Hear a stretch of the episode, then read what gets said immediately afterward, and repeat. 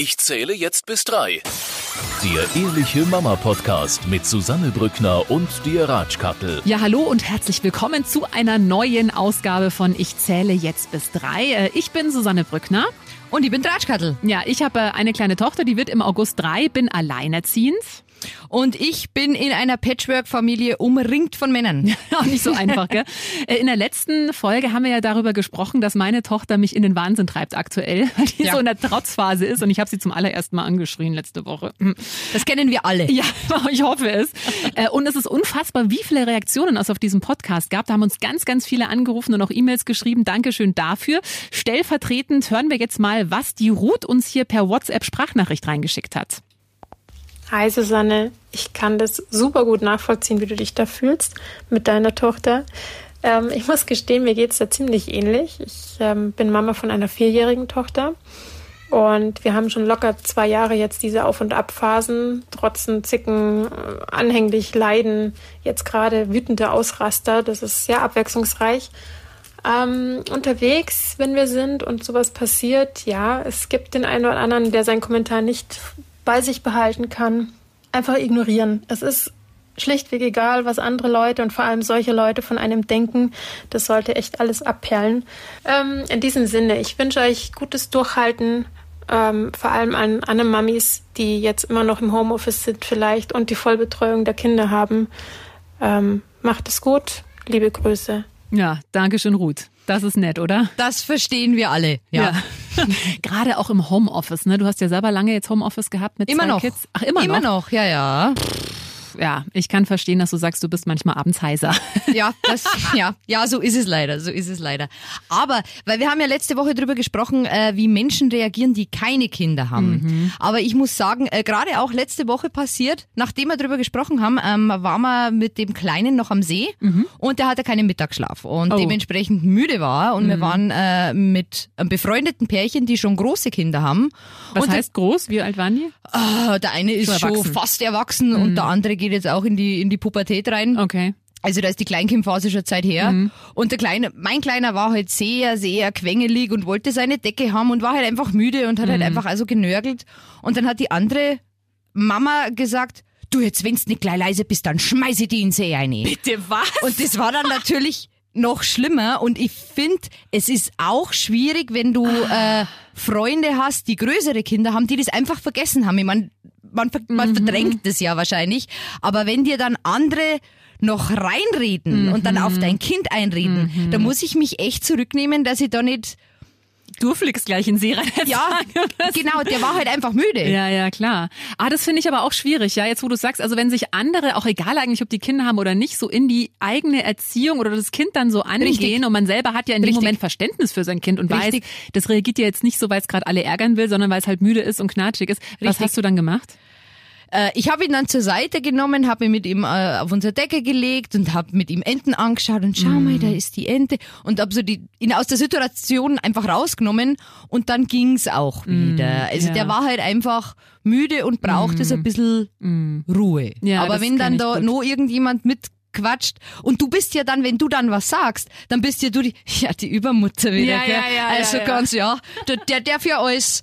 Ähm, oh, das ist wirklich schwierig, schwierig. Ja, ich glaube, und das ist vielleicht mal an dieser Stelle auch ein guter Hinweis für alle, egal ob man jetzt Kinder hat oder nicht oder generell im Leben, Fresse sollte man halten. vielleicht, ich hätte jetzt etwas diplomatischer ausgedrückt, aber Nein, aber es ist ja wirklich so, du steckst ja einfach nicht drin, ja. Und man selber kennt ja sein Kind und weiß dann, Richtig. okay, das hat jetzt einen Grund. Und wenn man da jetzt irgendwie sagt, also das, also ich das finde ich auch eine krasse Aussage zu einem zweieinhalbjährigen Kind, ich schmeiß dich gleich in den See rein, wenn du jetzt nicht still bist. Also ja. hui, ja. Äh, Ja. Also wenn sowas jemand zu meinem Kind sagen würde, wäre ich etwas ungehalten, sagen wir es mal so. Und ich glaube, es ist echt wichtig, dass man da einfach ein bisschen mehr Verständnis auch hat. Ja? Richtig, Und sich richtig. immer denkt, okay, die Mama oder der Papa wird sich schon dabei was denken, so wie er jetzt das Kind erzieht, auch wenn ich es vielleicht anders machen würde. Richtig. Aber es ist nichts, solange es mich jetzt nicht direkt betrifft und Richtig. äh, muss man sich da, finde ich, echt ein bisschen zurückhalten. Ja? Finde find ich auch. Ja. Ja. es gibt ja auch so ein Thema, darüber wollen wir ja heute sprechen, was ähm, auch für unfassbare Diskussionen, ja teilweise sogar richtige Kriege führt, und das ist das Thema Stillen. Ja. Kenne ich. Äh, hast du gestillt? Ich habe gestillt, sogar relativ lang, also mh, 18, 19 Monate. Boah, ja, Ja. das ist lang. Das ist lang und ähm, ich habe mir da auch Sachen anhören müssen, wo, ich meine, irgendwann das Gute, du schaltest da irgendwann auf Durchzug, Ja, weil du ja. denkst, okay, es geht dich nichts an, es geht mich was an und mein, mein Kind geht's was an. Richtig. Und sonst niemanden. Aber das ist so ein Thema, was ganz emotional besetzt ist für viele Mamas. Wie war das bei dir? Hast du gestillt? Äh, ich bin das genaue Gegenteil. Ich habe, glaube ich, sechs Wochen gestillt. Okay. Und dann habe ich äh, bewusst auch abgestillt. Mhm. Aber es ist gerade beim Stillen, das ist also ein Thema, egal wie es das machst, du machst es Ja. immer verkehrt. Ja, ja, weil ich war die böse Mutter, die der, die dem Kind jetzt die Muttermilch nimmt.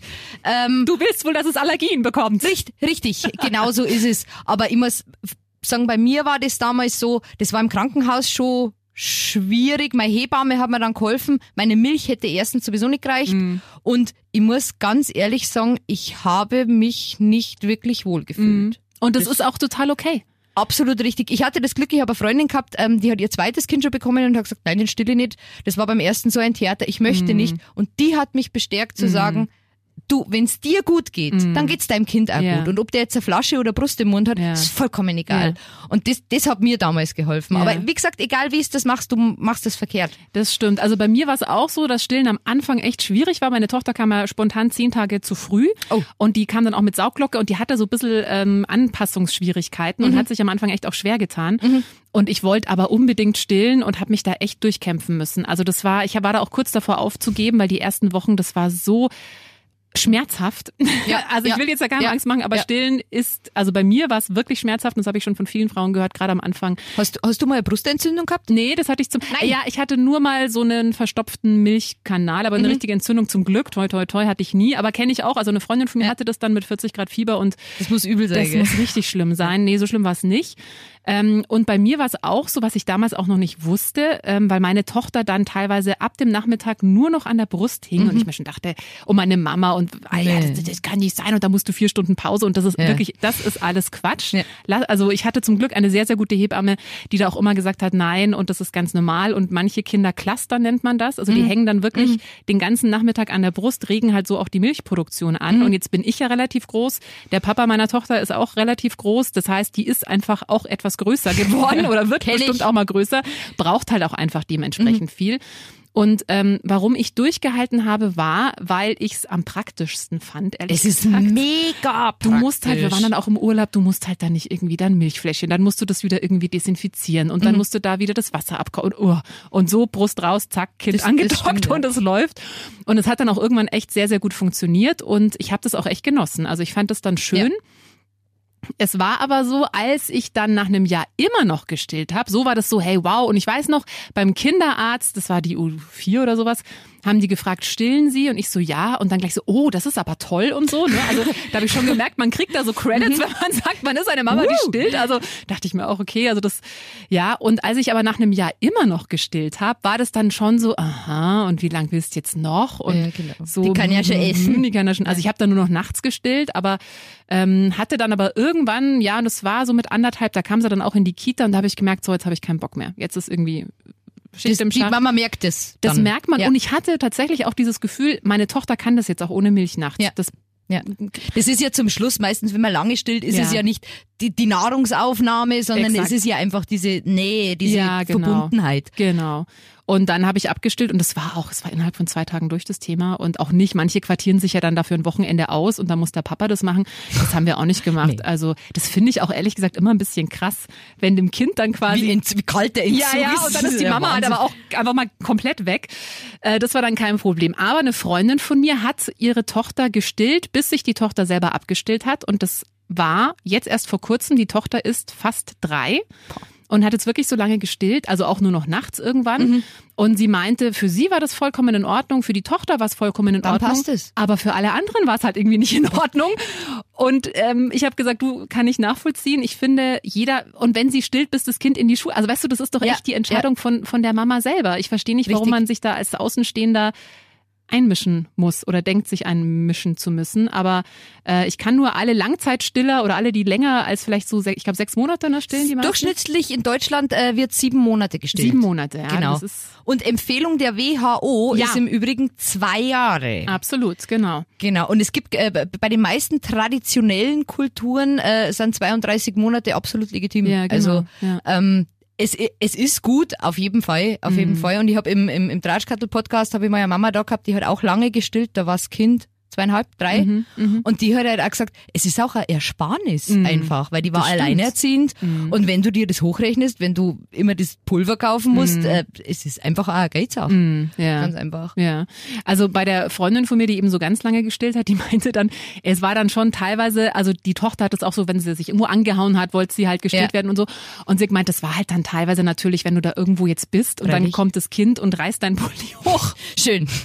Ist dann ein bisschen, also das fand sie dann schon auch unangenehm, deswegen haben sie es dann irgendwann so gemacht, nur noch nachts, also oder nur noch, wenn, wenn sie daheim sind, glaube ich, war dann die Regel. Aber ähm, das Abstillen verlief komplett ohne Tränen, ohne irgendwas. Ja. Das Kind wollte einfach von selber nicht mehr.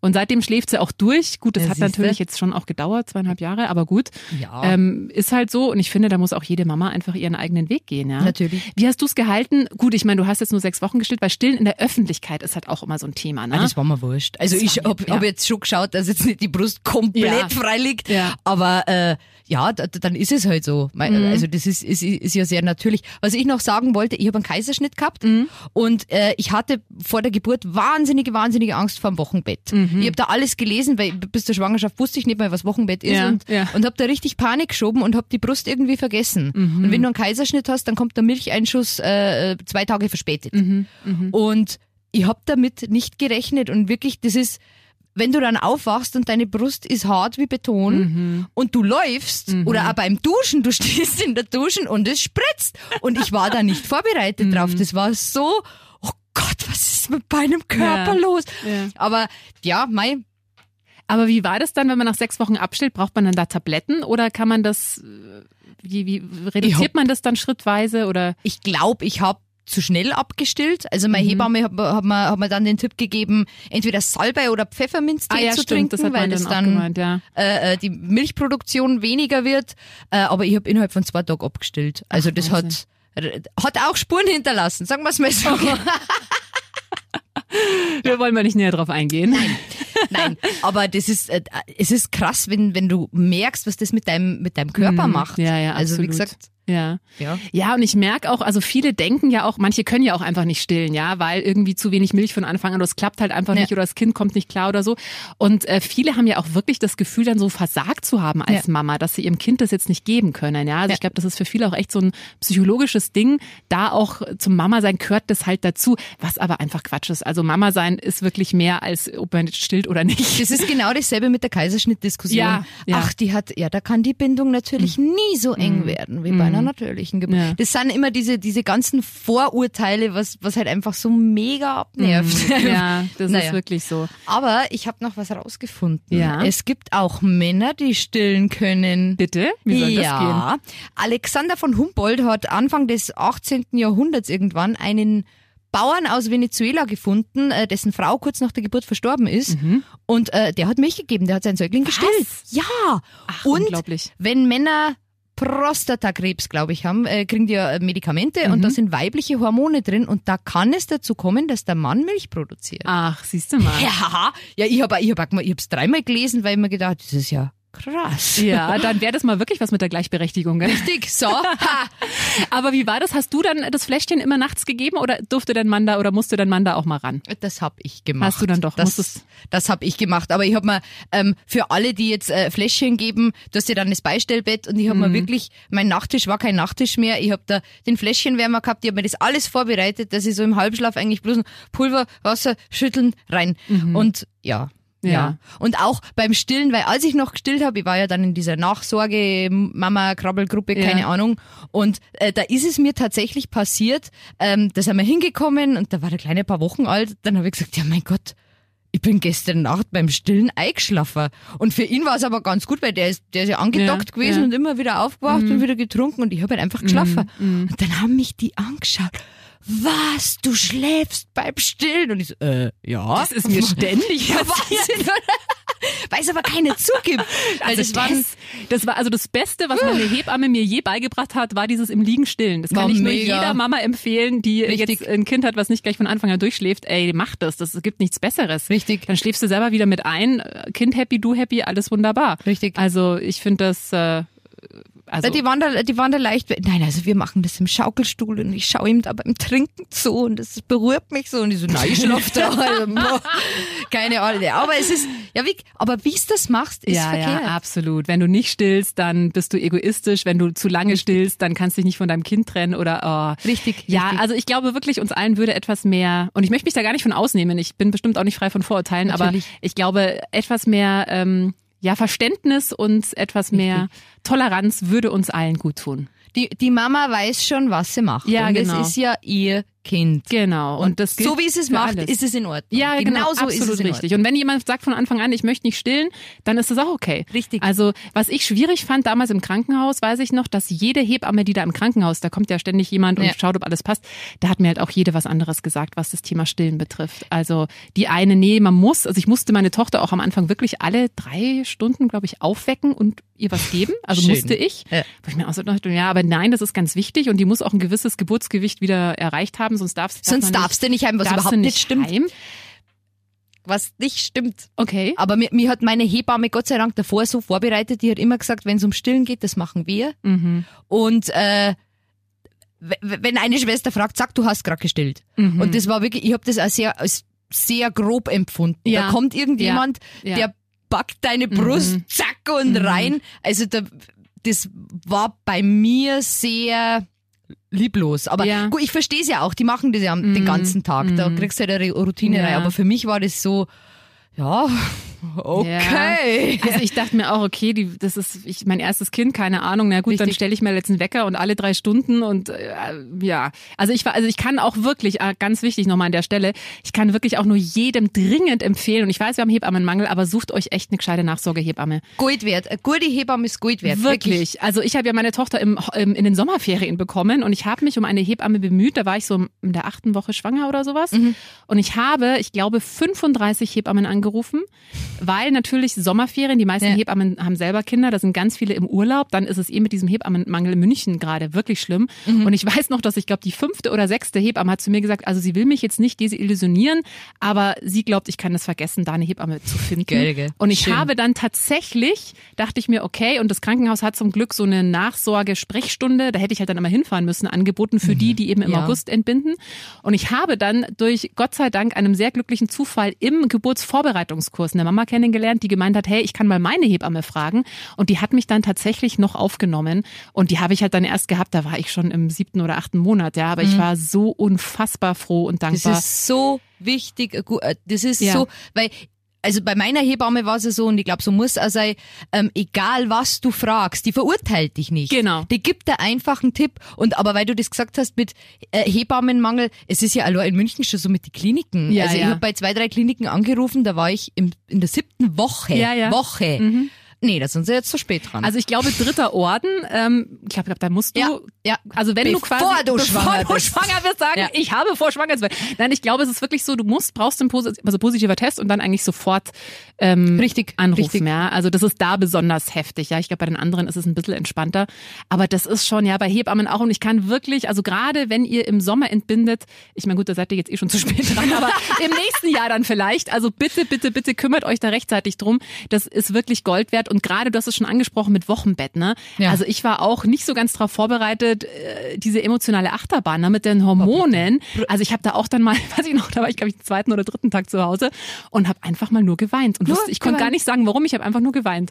Und meine Hebamme kam, also die kam da am Anfang, kommt Ja. die ja jeden Tag und dann irgendwann jeden zweiten und die auch so, ja, ja, das ist ganz normal und also wichtig ist halt nur, dass man da, Hormone. das, genau, gibt ja auch diese Wochenbettdepression, so eine andere Nummer, aber ja, das tut einfach gut und man hat ja gerade beim ersten Kind so viele Fragen und ist das Ja. jetzt richtig und man ist ja, also oder ich war so verunsichert auch, ja, weil ich auch die erste im Freundeskreis war, die ein Kind Ja. hatte und da war ich so dankbar, dass die da war und geguckt Richtig. hat und das Kind Richtig. gewogen hat und da immer so Händchen gehalten hat und das, also Hebammen, ihr seid toll. Danke, dass es euch gibt. Mehr Hebammen braucht Mehr Welt. Hebammen braucht Und auch Welt. zu einer Bezahlung, Ja. die absolut, weil solche Menschen müssen, müssen Ja. viel verdienen, die Ja. bringen unsere Kinder zur Welt. Ja, so. und das ist wirklich sowas von entscheidend, gerade am Anfang. Das macht ja. Ja. auch ganz viel, was für eine Mama man dann ist und wie entspannt man Natürlich. ist. Und wenn du da einfach eine gute Ansprechpartnerin hast, die auch auf dem neuesten Stand ist. Richtig. Und nicht irgendwelche komischen, das Kind muss vier Stunden und dann lass es schreien und so, das soll es ja auch Brut- geben. Das Also war ja, das war ja früher äh, nur alle vier Stunden. Wenn es davor schreit, dann mein unglaublich. Es kann jetzt nicht Hunger haben. Richtig. Also, das darfst nicht, da es verwöhnst darf- das. Genau, ja, ja. genau.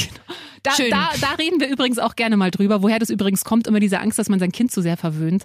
Ach, Kinder Und kann man nicht verwöhnen. Kann man überhaupt nicht verwöhnen. Aber lass uns mal drüber äh, reden, äh, vielleicht in einem der nächsten Podcasts. Das ist ja auch ganz interessant, woher das kommt eigentlich, ne? oh ja. Diese Angst. Das ist ja, wenn man sich das mal genauer anschaut, da wird einem ja selber wirklich Angst und Bange. Also Das das, stimmt, ist, ist heavy. Ja, was steht bei dir an die Woche?